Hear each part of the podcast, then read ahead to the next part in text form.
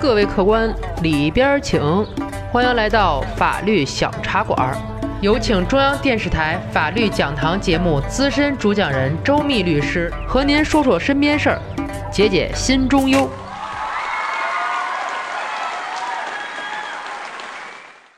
各位法律小茶馆的听友，你们好，我是周密律师。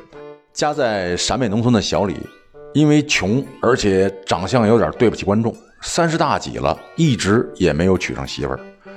家里啊，好不容易给他介绍了一个对象啊，可人家要了二十万的彩礼。如果出了这个钱，李家就等于倾家荡产了。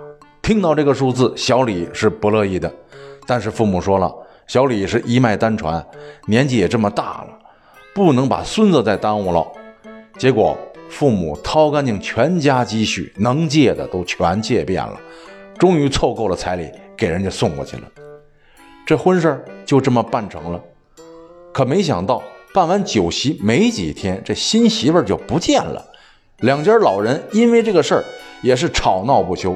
小李本来就烦着呢，干脆说：“把钱退了吧，你这媳妇儿我不要了，因为娶你闺女，我们家都揭不开锅了。”这下女方家长可急眼了。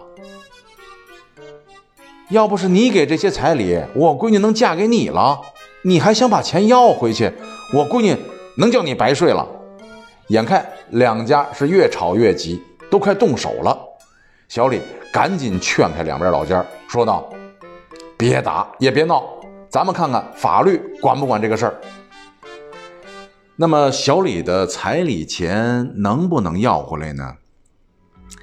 咱们看看啊，根据最高人民法院关于适用《中华人民共和国婚姻法》若干问题解释当中规定了，当事人请求返还按照习俗给付的彩礼的，如果查明属于以下情形，人民法院呢应当予以支持，也就是说，应该返还给人家。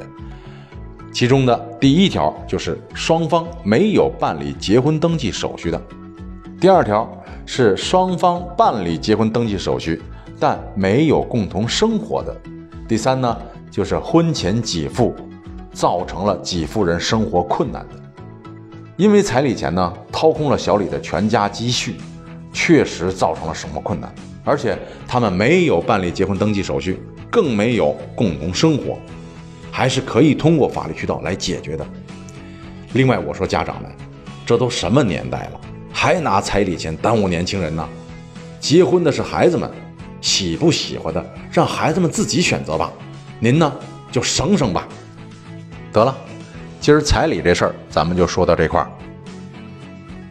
如果您生活当中有什么烦心事儿、麻烦事儿，尽管来找我，我在法律小茶馆等着您。感谢周密律师的精彩评说，欢迎大家添加订阅法律小茶馆，给我们私信留言，聊一聊您身边的故事。今天的节目就到这里，回见了您嘞。